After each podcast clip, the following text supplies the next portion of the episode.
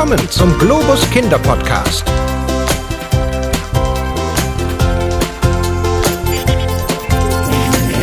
Hm, interessant.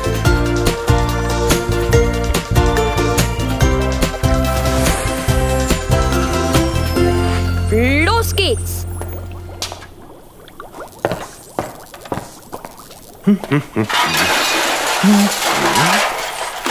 Tja. Hm?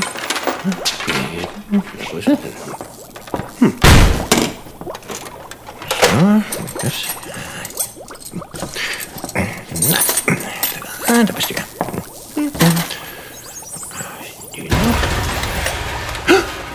Ach, du meine Güte. Äh, Das klang ja wie der Urknall.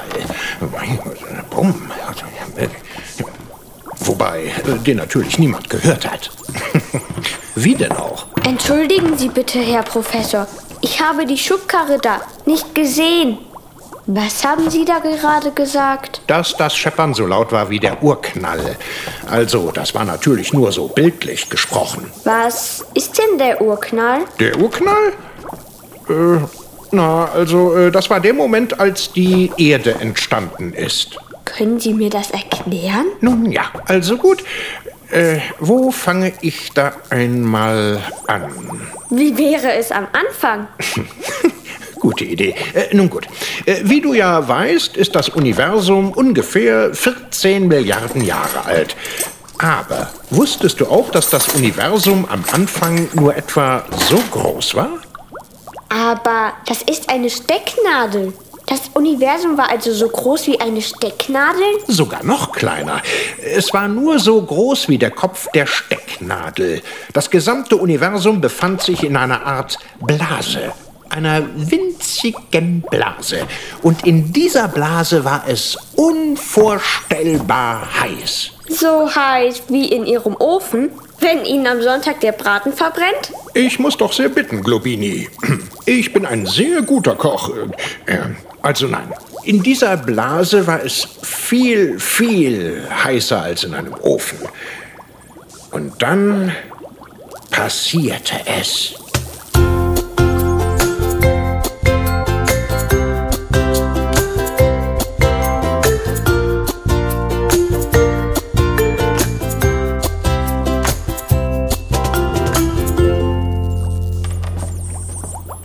Was ist passiert? Na, der Urknall. Bumm! Entschuldigung. Äh, In nicht mal einer Sekunde war das Universum da. Und damit nicht genug. Das Universum wuchs immer weiter, rasend schnell. Und als das Universum eine Sekunde alt war, da bildeten sich schon erste Teilchen. Die waren winzig klein. So wie Staubkörner? Äh, nein, äh, noch viel kleiner. Und dann kühlte sich das Universum ab. Es wurde richtig äh, kühl. Die Temperatur sank unter eine Milliarde Grad. Was? Eine Milliarde Grad? Das ist ja... Ja, viel heißer als die Sonne, genau. Die Sonne ist außen nur 6000 Grad heiß. Aber durch die Abkühlung begannen die Teilchen sich zu verbinden. So entstanden Wasserstoff und Helium. Diese beiden Elemente waren sehr wichtig. Aus ihnen bildeten sich große Wolken. Und dann hat es die ganze Zeit geregnet? Nein, nein. Aber ungefähr 100 Millionen Jahre nach dem Urknall war das Gas dann so heiß, dass sich erste Sterne bildeten.